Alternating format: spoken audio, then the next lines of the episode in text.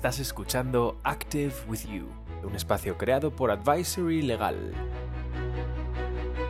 Escucharás cada mes una historia real contada en primera persona por nuestros clientes para que conectes a golpe de clic con la cara más cercana del derecho. Hola, muy buenas a todos. Es un placer que estén de nuevo por aquí con nosotros. Hoy contamos con unos invitados súper especiales en este podcast de eadvisory.legal, que nuestro lema es Active with You, que lo que viene a decir es que estamos donde estés o donde quieras estar, ¿no? Porque en estos tiempos hay que estar donde uno desee estar. Em, ya sabéis que esto es un despacho 100% digital y en esta ocasión hemos tenido la iniciativa de sacar adelante este podcast porque queremos que en formato pildoritas de unos pocos minutos nuestros clientes cuenten la experiencia de cómo ha sido pues, tratar sus asuntos legales con un despacho 100% digital, porque no seremos los primeros, pero sí que es cierto que somos de los pocos y hay que hacer un poco esta labor evangelizadora de que las cosas se pueden hacer 100% digital, no solo por los beneficios que eso trae para los propios empleados, sino también para el medio ambiente y para el mundo en general y la salud mental. Y ya que hablo de salud mental, voy a dejar que se presente a Batille, nuestros invitados de hoy. Bueno, muy buenas. Hola, muy buenas. Estamos por aquí, Isis y... Kemuel. Esto parece Pulp Fiction, ¿sabes? La escena del baile. eh, bueno, pues nosotros somos la, los fundadores de la Asociación Batille. Nos dedicamos a, a, salud mental a distintos niveles, tanto individual, grupal, orientación familiar, un poquito de psicología deportiva y sobre todo uno de nuestros pilares es la atención a víctimas de abusos sexuales. Es una labor eh, muy complicada muchas veces porque eh, por mucho que tenemos una sanidad pública maravillosa, la salud mental siempre se deja fuera, siempre. Es la gran olvidada y es el, ve al médico, tómate una pastillita y tira.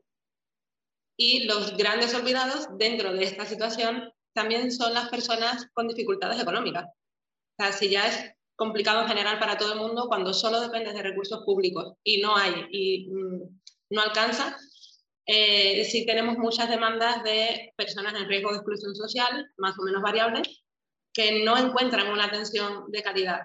Porque una atención de calidad no puede ser, ven cada mes y medio a que te vea 10 minutos. Entonces, trabajamos con todo tipo de personas quienes pueden asumir el coste de la consulta, que ya es a precios reducidos respecto a la medida del mercado, lo asumen y con esa parte se cubre la atención a las personas que no se lo pueden permitir. Y bueno, nos estamos esforzando mucho, mucho, mucho por, por intentar llegar a todos los bolsillos, a todas las situaciones y ojalá nos vaya mejor.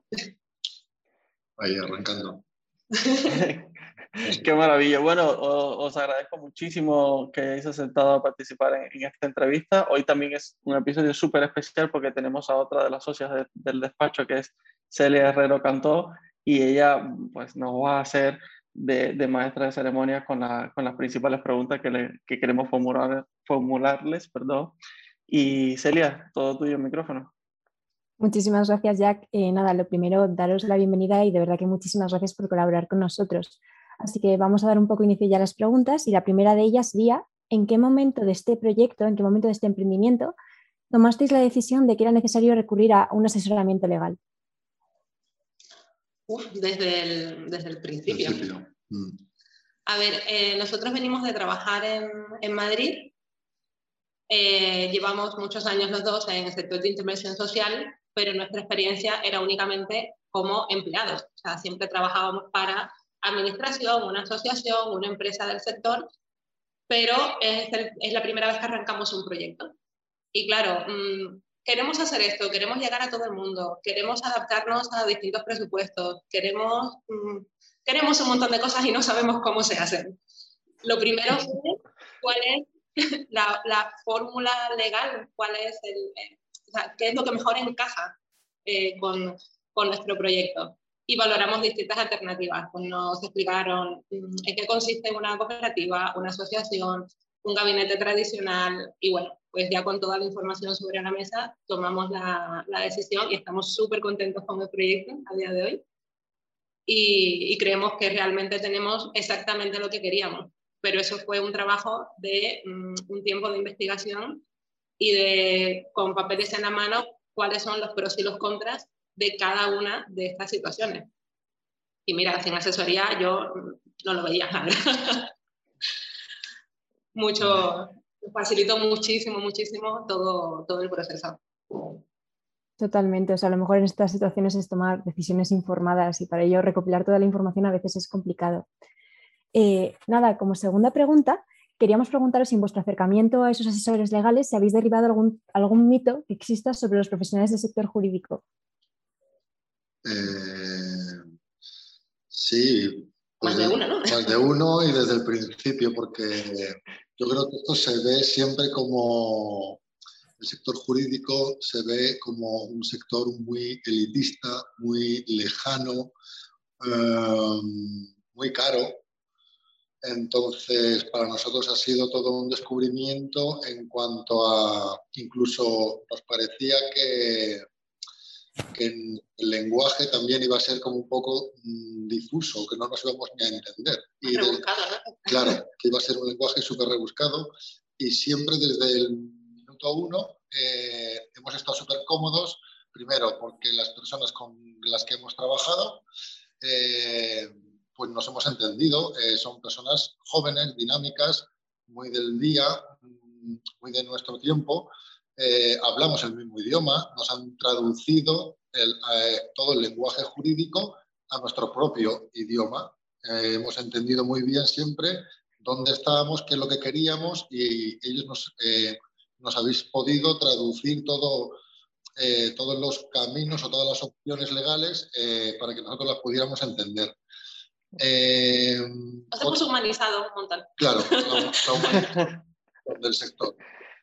Otro, otro mito que a mí se me ha caído es el de la élite económica. A mí me resulta, mm, yo creía que era un, un un aspecto que iba a ser muy caro y al final me ha resultado muy, muy, muy económico, mucho más económico de lo que de la previsión más económica que hubiera pensado.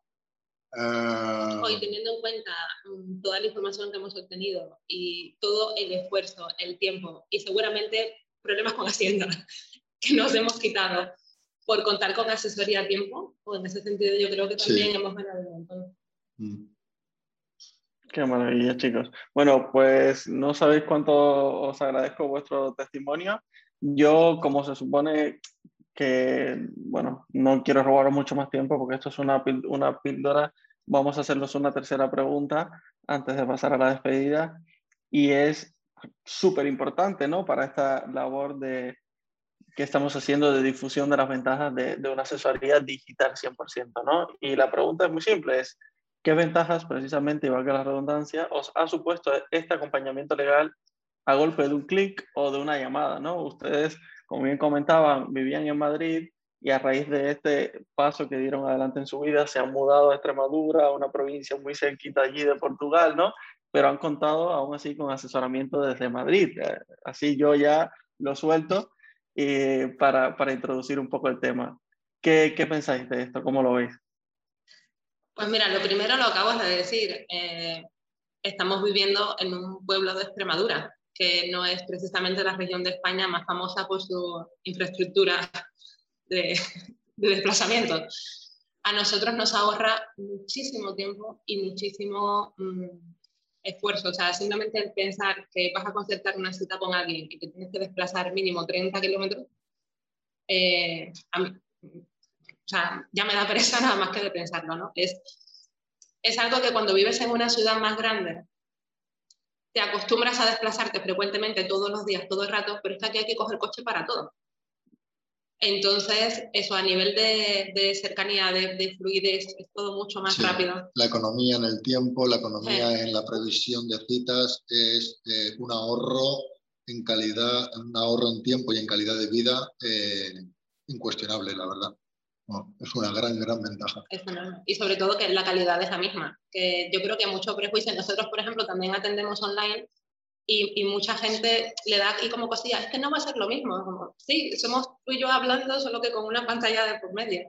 Creo que es importante mantener Eh, o sea, que las relaciones siguen siendo las mismas y las personas siguen siendo las mismas. En ningún momento he sentido que me han ofrecido algo que no me hubieran ofrecido online y, presencial. O sea, mm, para otra, nada. Otra gran ventaja más que tiene este, esta forma de trabajar es la rapidez.